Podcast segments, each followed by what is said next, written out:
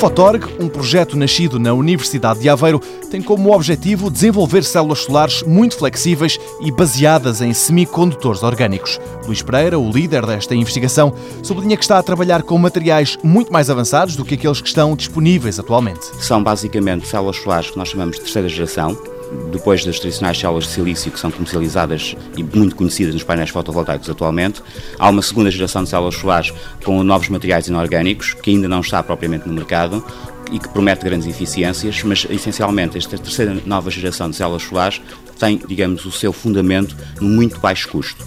Para termos apenas uma ideia, digamos, do que é que estamos a falar, um fotovoltaico convencional de silício que nós conseguimos comprar no mercado, do melhor, que é o mais caro também, eh, monocristalino, tem uma eficiência na ordem de 18 a 20%. Estes fotovoltaicos orgânicos têm eficiências de cerca de 5% úteis, digamos assim, ou seja, um quarto. No entanto, o custo é um décimo.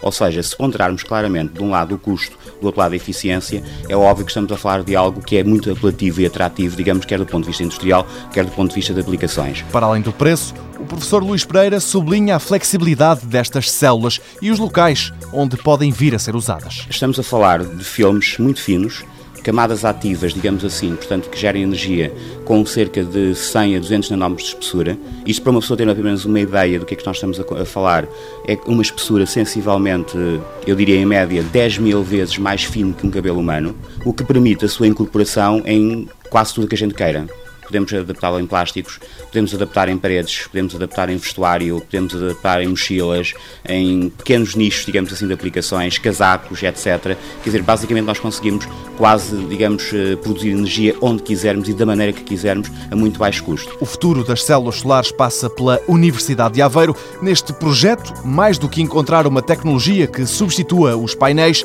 aponta-se para nicho de mercado e para utilizações que hoje não passam de ficção científica.